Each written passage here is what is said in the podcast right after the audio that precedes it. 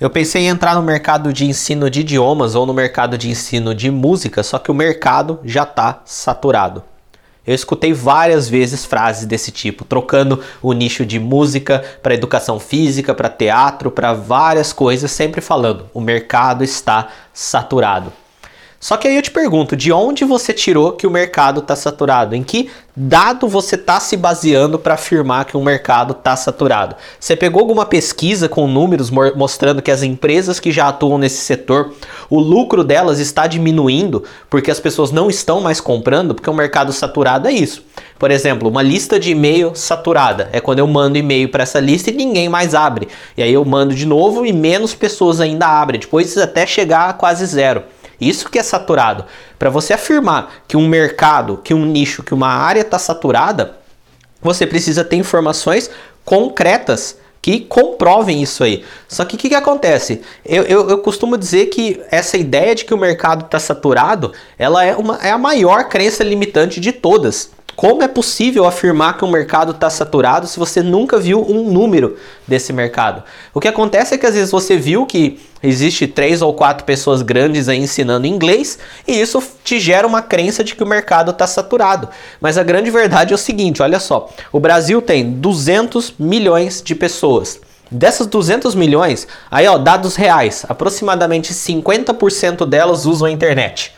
Então, ó, só para você pensar que nos próximos 5, 10, 20 anos, seja lá o que for, você vai ter o dobro de brasileiros usando a internet. Porque é uma tendência. Essas pessoas que ainda não usam a internet, ou elas estão velhas, elas vão morrer, ou elas cedo ou tarde elas passarão a ter internet. Desenvolvimento tecnológico é uma coisa inevitável.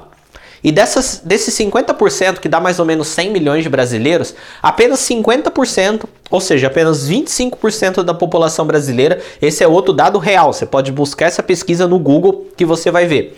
Apenas 25%, aproximadamente 50 milhões, são usuários ativos, tá? Ou seja, Metade da população do Brasil acessa a internet. Só que só metade da metade, 25%, usa de fato a internet sei lá, todo dia ou vários dias na semana são usuários ativos. Então, isso é para você ter uma ideia do potencial que qualquer, qualquer, qualquer nicho ou mercado de ensino online tem. Você ainda só está atingindo 25% da população brasileira. E é uma questão de tempo, eu não sei quanto, até você ter 100% dessas pessoas disponíveis é, para você.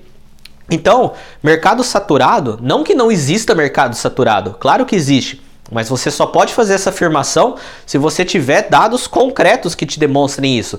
O fato de existir 3, 4, 5, 6 grandes players que atuam num determinado mercado não indicam que o mercado está saturado. Pelo contrário, se, se esses players estão tendo lucro, estão crescendo, estão dando certo, significa que existe mercado aí e teria espaço para você também. Lembre-se do seguinte: a. as pessoas são diferentes.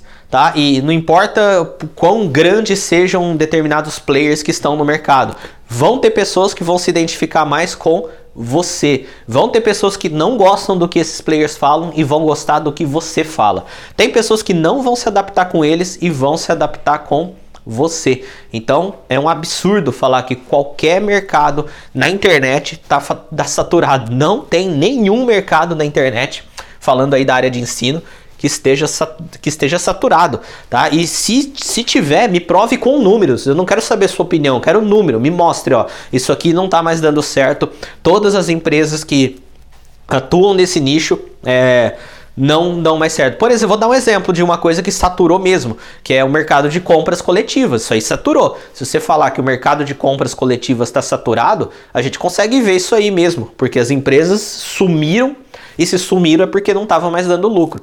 Agora, mercado de ensino na internet, nenhum está saturado. Isso é uma crença. Você viu duas, três informações ali. Eu estou falando você, mas enfim, talvez não seja o seu caso. É, a pessoa viu ali três ou quatro peças de informações e na cabeça dela ela gerou essa essa crença. E aí começa a acreditar que o mercado está saturado. Uma outra coisa legal de, de, se pensar é quando você fala em tal mercado já tem muita gente atuando. Aí eu pergunto, o que, que é muita gente? Vamos usar de novo o exemplo do ensino de inglês. Você sabe quantos por cento da população do Brasil fala inglês? Eu, eu, se não me engano, eu não tenho esse número de cabeça agora, mas se não me engano é menos de 5% da população fala inglês de verdade. E agora, quantas pessoas no Brasil têm consciência que aprender inglês é uma coisa importante?